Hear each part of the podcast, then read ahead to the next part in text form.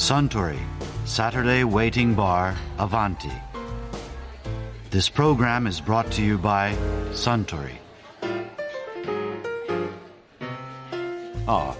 スタンはロンドン生まれのカクテルといえば何を一番最初に思い浮かべます？そうですね今だとピンク・レディですかねうんというのもピンク・レディは1912年に生まれたと言われていますから今年でちょうど100歳なんですよ。ああそうなんですか。あピンク・レディって確かロンドンで大ヒットした舞台ピンク・レディを記念して作られたんですよね。そのようです。舞台の公演の千秋楽のパーティーで主演女優のヘイルズ・ドーンに捧げられたと言われています。うん。レシピはジンとグレナデンシロップと卵白をシェイクしたカクテルでよかったでしたか？その通りです。ああじゃあせっかくなのでピンク・レディをいただいてもいいですか？100歳のカクテルをいただこうかな。かしこまりました。そうだ。ロンドンの舞台といえば先日アバンティにいらしていた演出家の鴻上庄司さんがこんなお話もされていましたね私ちょっとロンドンの見たことないんですけど、うん。ニューヨークのミュージカルを見て、うん。あれ？と思ったのがおあれ日本勝ってない？みたいなところが、うん。まあものによるんでしょうけどあって、うん。鴻上さんもそういう感覚が終わりありますねね、まあ、でも、まあ、物とそれからキャストにもよるんですよね。あの要は向こうは当たれば5年10年20年ロングランをするので長いですね。そうすると一人の俳優さんがまあ最大3年ぐらいでもういい加減嫌になってくるわけですよさすがにね。そうすると次のチームを作っとかなきゃいけないわけですよ。で総ざらいなんかしてようもんなら芝居が間空いてしまうので公演しながら次の人をあの養成していかなきゃいけないわけでそうすると次のチームが使えるかどうかっていうのは大体ね昼公演に投入することが多いんですよ。あなるほど。ちょっと鳴らし的そなう水曜の昼公演と日曜の昼間とかね。だからそれに当たると、あれ主役なのにちょっと迫力ないなとかって思うこともあり。なるほど。そういうことのももあるんですね。あるしそれからやっぱ人間ですからさすがにやっぱり3ヶ月超えてもう半年ぐらいになってこのセリフ言うのがもう120回目ぐらいになってくると さすがにやっぱりね本人はそんなつもりはないと思うんだけど無意識に相手の言葉を聞く前にも相手の言葉から生まれる感情が自然に準備されたりするようになってきちゃうんですよね。あだからちゃんと週に2日休むとかリフレッシュするとかってことをしていかないと結構その難しいところありますね。そういう意味ではこうロングランがなかなかできない日本の土壌はある意味何を何回見てもどこを見てもすごいフレッシュというかこう役者さんがもう120%出してくれるいやいやいやでロングランがねなかなかっていうか日本にはロングランってシステムないんですよ。あの一切ないんですね。でそれはねとても困ったことで向こうは1本作品を当てると極端なこと言うと一生食えるぐらいのね金が入ってくるわけで、まあ、修繕にですけど。じゃあ役者さん目立つ人多いですね、うん。いやクリエイター側の話ですよ。あクリエイターさん作家側。はい、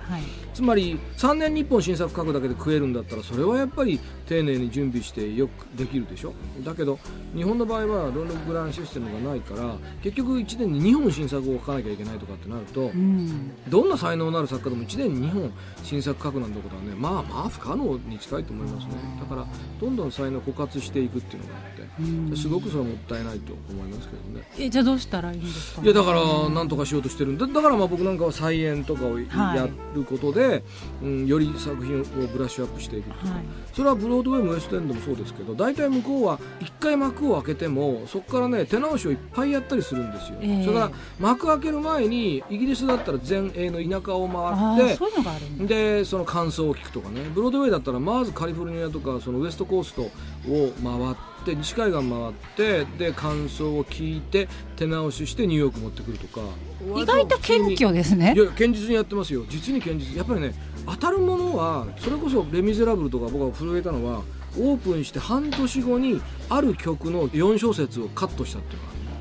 それはより物語をスピードアップするためにはこの感想の4小節を切った方がいいっていうふうに幕が開いて半年後ぐらいにもやってるわけ。だからねいい作品作るってやっぱそういうことなんですよ、だからバッとやってバッとできてあなた成功しましたなんてことはねもうその世界中どこにもないんですよ。なるほどロングランするにあたってうん。見に来てくれる人が資本ですけれども、うん。そこに注入してる資本金とかっていうのはでかいですよね。まあ今ミュージカル1本作るのいくらかな。んだろうな多分50億100億、だか。らそんなんですか、うん。なもうずいぶん前に50億突破とか言ってて100億になってですからね。舞台装置とかなんかも。もちろんもちろん舞台装置もあるし衣装も含めて。もともと向こうはだから当てるためですから劇場の階層から入りますから。すごい。それこそオペラ座の怪人でいうとあのあのシャンデリアをつる穴を開けるとこから始まるのであの劇場もだからニューヨークもロロンドンもそうですけどあのシャンデリアの本当に由緒ある劇場のシャンデリアをつるためのあの鉄骨構造を変えて穴を開けてみたいなところからですから、まあ50億100億かかっていきますよね。じゃあそういうところに投資する人っていうのはまあ、あのエンジェルっていうシステムでこれはあの同じですけどね。要はその当たると思ったものにあの企画書とそれからまあはい。短い上映であの投資していくわけですよね。でもなかなか当たるのは少ないですよね。だからこそその映画で当たったやつとかね、ええ。それから再演ものとかずいぶん前の再演ものとか、うん。それからあの有名なとにかくその名前が売れてるだけでずいぶんそのまず有利ですからあそれはもうあのロンドンだけじゃなくてニューヨークもそうですけど結構保守的になってますよね。保守的に？実は、うん。実は？すごく保守。的全くの完全な新作であの幕を開けるっていうのはなかなかないですよね。わあそうなんだ。ロンドンはバンバンやってるかと思ってました。あいやもちろんそのあのそこまでの大規模じゃないものに関してはねもちろんありますよ。それはあの新しい作家を発掘するのも楽しみですから、ええ。あのすごく小さな規模でミュージカルを5人ぐらいでピアノでやろうみたいなことはいくらでもありますけど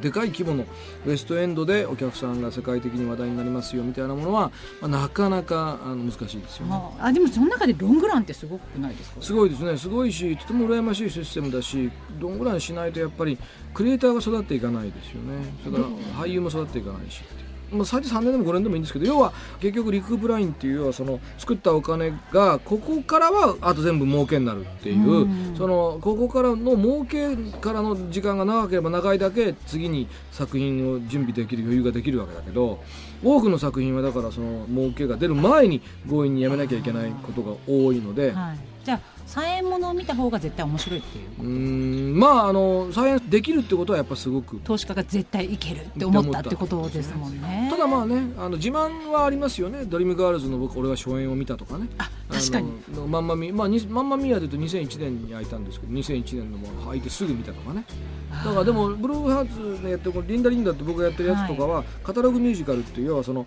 ジュークボックスミュージカルって言われるんですけど要はありものの曲を使ってやるものなわけですよ、だからそういう面で言うと当たったものはだからマンマミーヤとかそれから We Will Rock You とかっていう、はい。僕はクイーンの曲使いましたけど当たりましたけどレノンってジョン・レノンの曲使ったやつはね23週間で終わったんだよえジョン・レノンで、うんね、なんでだろう？びっくりするよね、うん。だからそれはしょうがないんだけどカタログミュージカルって歌詞を変えちゃいけないんですよ。だってヒットした歌の歌詞を変えない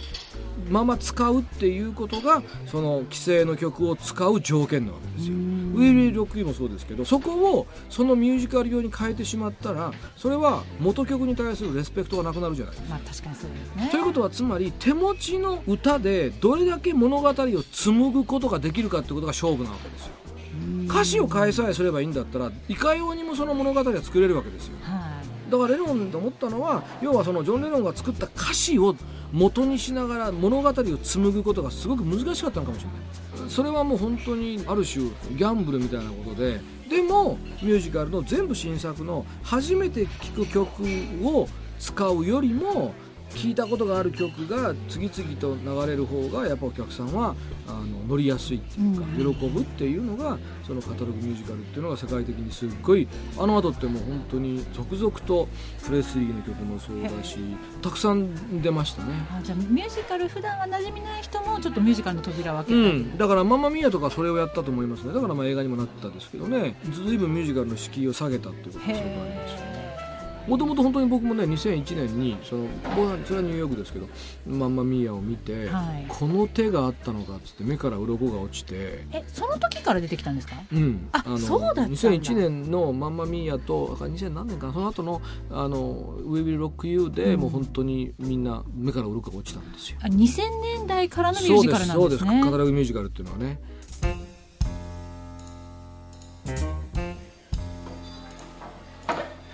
いやー鴻上庄司さんのお話面白かったですね。あー近いうちにロンドンへ旅行に行きたいものですね。私も行きたいです。ところでアバンティの常連客たちの会話にもっと聞き耳を立ててみたいとおっしゃる方は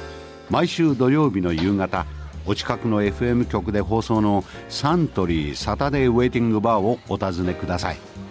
東京一の日常会話が盗み聞きできますよ Suntory Saturday Waiting Bar Avanti. This program was brought to you by Suntory.